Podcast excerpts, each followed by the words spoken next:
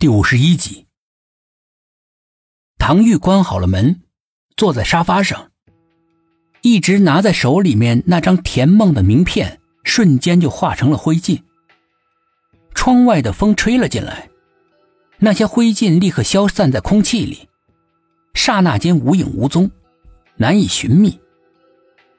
而他自己也像是筋疲力尽一样，整个身子往沙发上的靠背一靠，闭上眼睛。沉沉的睡了过去，一股若有若无的青烟从他的头顶诡异的飘了出来，逆着风飘出了窗外。屋子里面非常的安静，静的连呼吸声都没有。这栋楼对面的一栋楼，一个两三岁的小孩正站在自己家的窗户边玩耍着，无意中扭过脸。他双眼直愣愣的注视着窗外雨里面的一股青烟，突然放声大哭。他的妈妈走了过来，亲切的问他：“宝宝，怎么了？”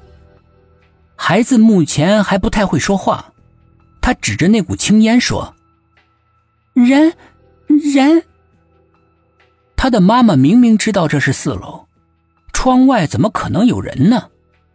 但还是顺着孩子指的方向向外看。除了如注的暴雨之外，什么都没有。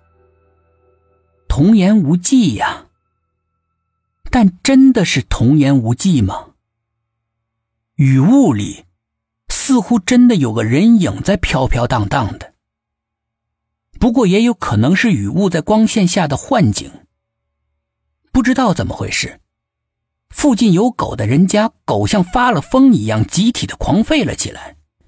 叫的人头皮发麻，雨不停的下，地面上的水不断的涨着，年纪大的人不由想到了一九九八年那场特大的洪水。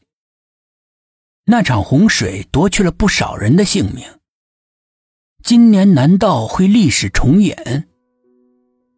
快到鬼节七月半了，传说这一天会死很多的人。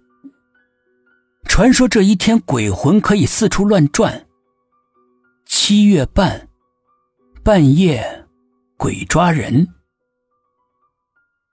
已入夜，天很黑，但暴雨说停就停，可是积水却一下子难以消退。这个城市由于是大规模的城市建设，很多的下水道被堵塞，排水情况不是很好。一场暴雨下来。很多地方都可以看到海了，即使是地势较高的人行道，积水也有一尺深左右。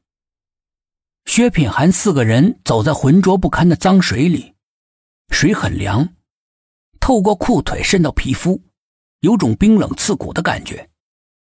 人走在水里，因为水的浮力的原因，每抬一次脚，人就往上一飘，就像是踩在棉花上一样。站立不稳，随时都可能会摔倒在水里。但是他们没有一个人摔倒，他们全都走得小心翼翼的。头，我怎么总觉得唐玉神神秘秘的？